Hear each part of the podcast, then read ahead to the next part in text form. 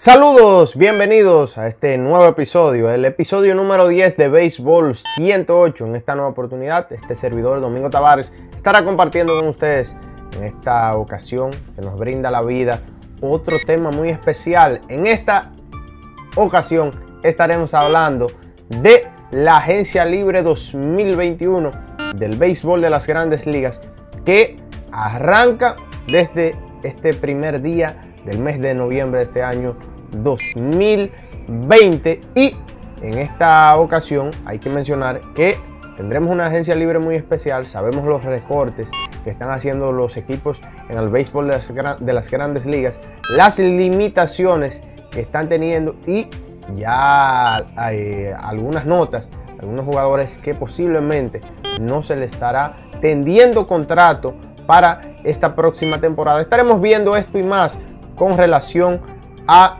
esta próxima agencia libre del béisbol. Además, estaremos analizando desde el punto de vista de las victorias por encima del nivel reemplazo, las famosas WAR, las actuaciones más destacadas en base a lo sucedido en 2020 con cierta retrospectiva. Quédese aquí para que pueda disfrutar de esta nueva edición de Béisbol 108. Arrancamos. Uno de los ejemplos conocidos de eh, manipulación de tiempo de servicio es Chris Bryan, pero George Springer vivió algo similar porque en la temporada de 2014, antes de iniciar, los Astros le ofrecieron una extensión de contrato antes de incluso él debutar, pero no la aceptó. Entonces ellos lo dejaron ahí varias semanas eh, abajo y de no haber sucedido esto, quizás este muchacho hubiese entrado a la agencia libre en, eh, luego de finalizar la temporada de 2019 y, e incluso buscando un contrato por encima de los, de los 200 millones de dólares. Ahora lo tenemos en esta oportunidad, un jugador excitante, lo que puede producir ofensivamente. Y antes de continuar, mencionar que con todo el escándalo de los Astros de Houston, Además, la baja ofensiva que tuvieron algunos de sus compañeros, él fue todo lo contrario. Puso números similares en términos de porcentajes a lo que ha hecho a través de su carrera. Y un jugador que puede incluso hasta jugar en el jardín central, está mejor ubicado en el jardín derecho, pero dependiendo de lo que eh, esté pensando y esté buscando un equipo puede sacarle eh, provecho en, ambas posiciones, pero lo que produce ofensivamente, lo que ofrece a la defensiva, un jugador muy bueno defensivamente y el background que ha creado en la postemporada es otra de las cuestiones que le ayuda al caso de George Springer en busca de un próximo contrato y ya un jugador que sobrepasa los 30 años de edad, en su caso 31 años, estará buscando un contrato que le pague de 22 a 25 millones de dólares por más de 5 temporadas en esta agencia libre. En el segundo puesto tenemos a JT Realmuto, el mejor receptor de las últimas temporadas en el béisbol de las grandes ligas, sin duda alguna es JT Realmuto, lo que ofrece a la ofensiva. Buen eh, porcentaje de envasarse, buen slogan, la capacidad de conectar extra bases. Eso usted no lo encuentra todos los días en dicha posición. Son eh, efímeros los casos en las últimas temporadas y ni hablar lo que ofrece defensivamente. Un receptor bueno consiguiendo extras extras. Bueno en el framing, eh, JT Real Muto, lo que puede conseguir también atrapando corredores, intentando estafarse bases. Es impresionante la combinación de talento que tiene JT Real Muto, además la posición que juega, como eh, eh, hemos mencionado, es un atractivo para un equipo con la necesidad de un receptor. Tendrá que pagar el dinero, JT Real Muto estará buscando un contrato ya con 30 años que sobrepase las cinco temporadas pagándole más de 20 millones de dólares. Es decir, este muchacho va a firmar por un contrato de más de 100 millones de dólares. Eso es lo que está buscando JT Real Muto. Y en el tercer puesto tenemos a DJ Lamegio, Mucha gente tenía la duda con la México qué iba a hacer cuando saliera del Coors Field. Ahí está lo que ha hecho en las últimas dos temporadas. Buen promedio bateo, buen eh, porcentaje en basarse, un slogan impresionante, eh, incluso mejor que cuando estaba en Colorado. Y la capacidad de desplazarse por, desplazarse por múltiples posiciones, aunque esto quizás no sea el, el, key eh, que esté buscando un equipo, pero lo que puede hacer, siendo segunda base regular defensivamente, es otro factor que le agrega al caso de DJ LaMeji, un bateador difícil, un bateador difícil, un out difícil de la punta de la alineación, sin duda, un atractivo. Eh, los segunda bases no, no, no, caminan bien en la agencia libre, no caminan bien. Hay casos sí que se salen de este ejemplo, pero lo que ha hecho DJ LaMegio en estas últimas campañas es significativo y un equipo estará dispuesto a darle, y creo que él mismo debe estar buscando un dinero similar a lo que ganó o lo que consiguió Mike Mustacas cuando firmó con el conjunto de los Rojos. En el cuarto puesto tenemos al dominicano Marcelo Zuna. Mucha gente lo llama un jugador inconsistente. Yo no lo creo así porque es un jugador que tuvo una temporada breakout en 2017 impresionante, eh, solo eclipsada por lo que hizo Giancarlo Stanton en el equipo de los Marlins. Sale de ahí con los Cardenales de San Luis. Estuvo quizás, hay que decirlo, temporadas decentes, pero si usted revisa las líneas esperadas, los contactos que realiza, este jugador es élite a nivel de contactos y lo puso en práctica, lo puso en los números, eh, eh, eh, en los números fríos, como lo solemos llamar, en 2020 con los Bravos de Atlanta, una temporada a nivel MVP, si no es por este jugador Freddie Freeman, este muchacho hubiese sido incluso el mejor jugador del conjunto de los Bravos de Atlanta. Hay una incógnita con él. Ahí sí yo creo que está la duda porque las métricas defensivas en varios portales eh, lo, lo, marcan diferente, lo marcan diferente. Ha tenido temporadas muy buenas, temporadas eh, del medio del paquete y temporadas por debajo a nivel defensivo.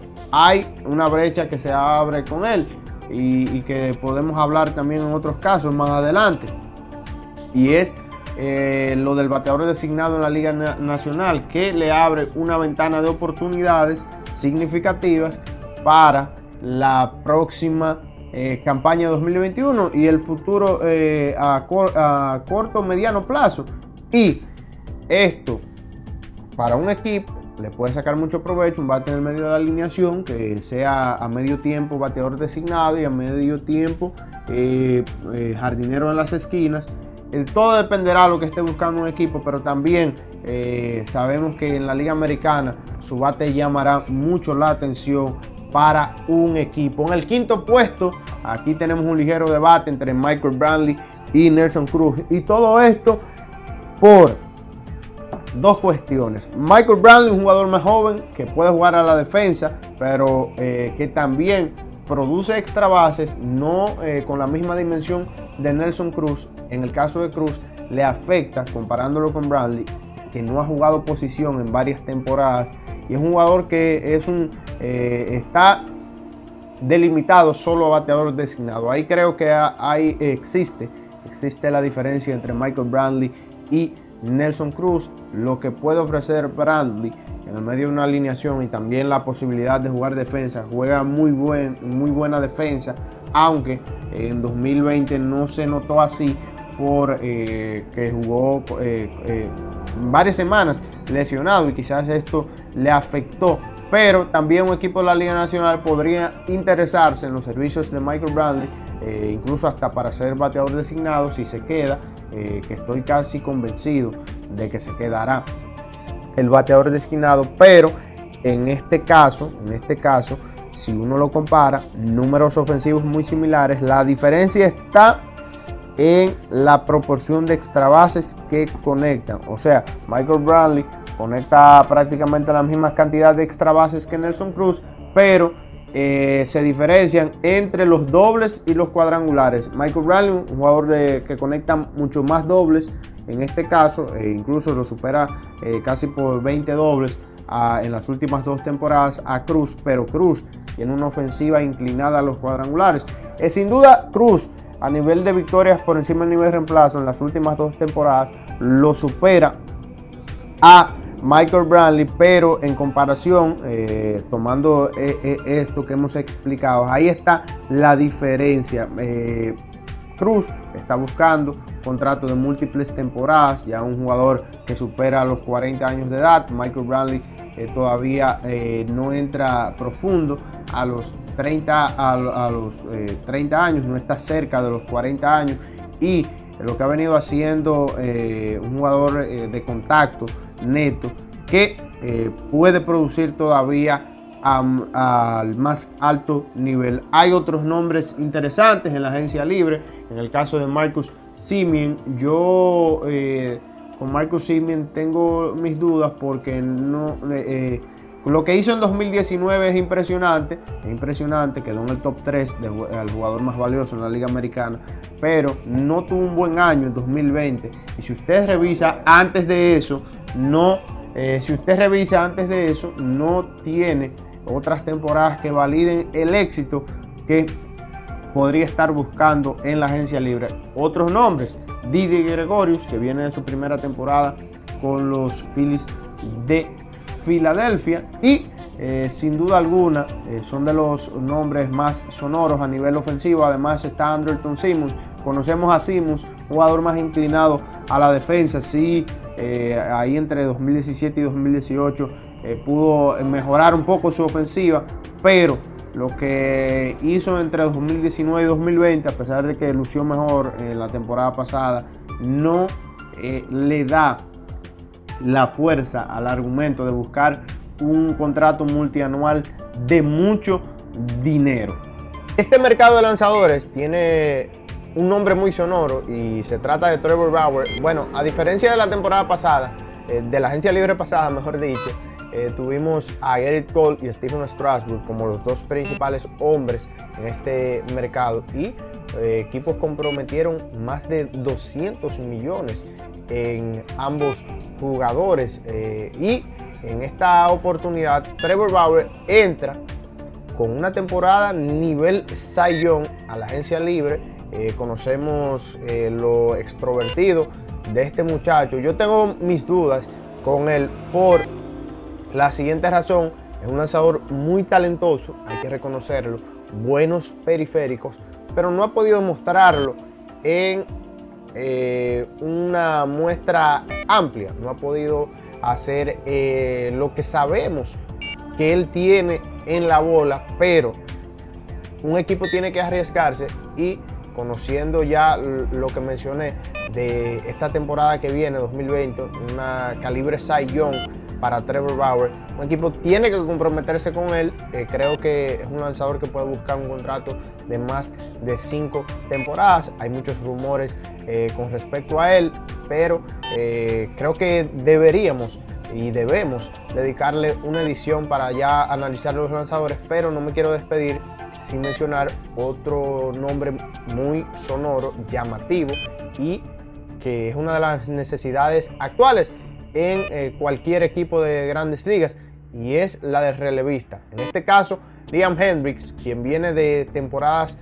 impresionantes con el conjunto de los Atléticos de Oakland, quizás el mejor relevista de las últimas dos temporadas, va a buscar su dinero. Ya sabemos que en las últimas campañas se ha comprometido mucho eh, dinero, se ha comprometido mucho dinero con relevistas. Eh, tenemos muchos casos eh, conocidos. Hay otros jugadores que van a aparecer en los próximos días. En este caso, otros lanzadores que van a aparecer. Ya se coló por ahí la información de que los indios de Cleveland no estarán otorgando un contrato a Brad Hahn. Esto ocasiona un, un, interés con respecto a Brad Hahn porque es un relevista zurdo bueno con muy buenos números, tanto los números eh, estándares como los números periféricos.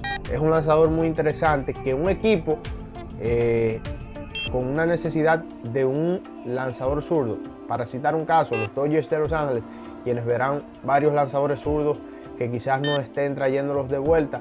Y en este caso, con lo que pueda hacer Brad es uno de los targets más interesantes para un equipo como los Dodgers y para otros conjuntos. Pero esto estaremos dedicando el próximo episodio de Béisbol 108. Agradecidos por el placer de su sintonía. Los invitamos a suscribirse en nuestro canal de YouTube, también en Spotify y puedes seguirnos en nuestro eh, Instagram, Baseball Stats, que es Baseball 108. Nos despedimos, muchas gracias.